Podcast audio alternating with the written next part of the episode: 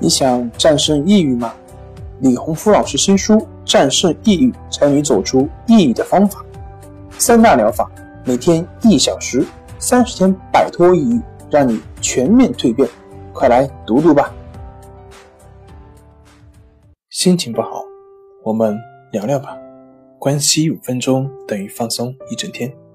大家好，我是心理咨询师杨辉。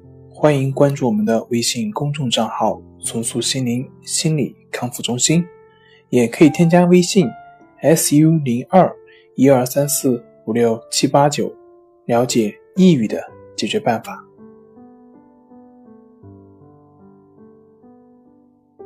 今天要分享的作品是导致抑郁症的非创伤性事件，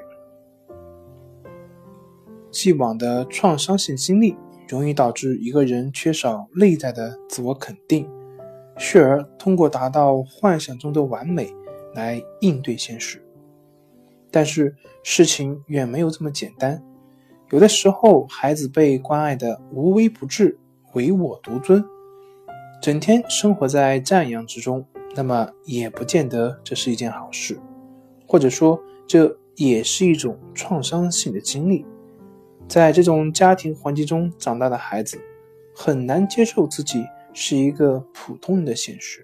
他会在一生中尽力去维系自己的这种优越感，不断的寻求高人一等的感觉，无法面对他人的否定及不认同，也无法面对自己的失败和缺点。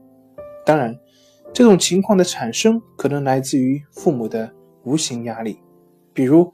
你就是与众不同，不能和普通的小孩一样。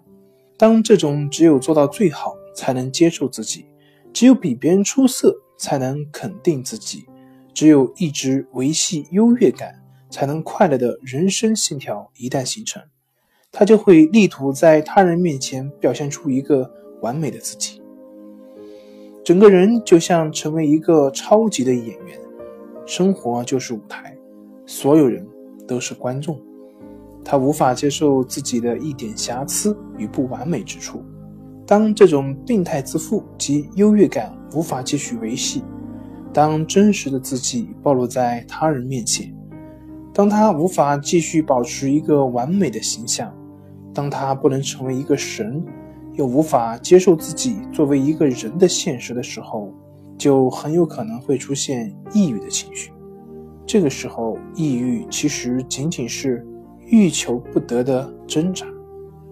虽然抑郁仅仅是其病态追求没有得到满足的一种反应，但他又会把抑郁当成自己无法成为神的障碍。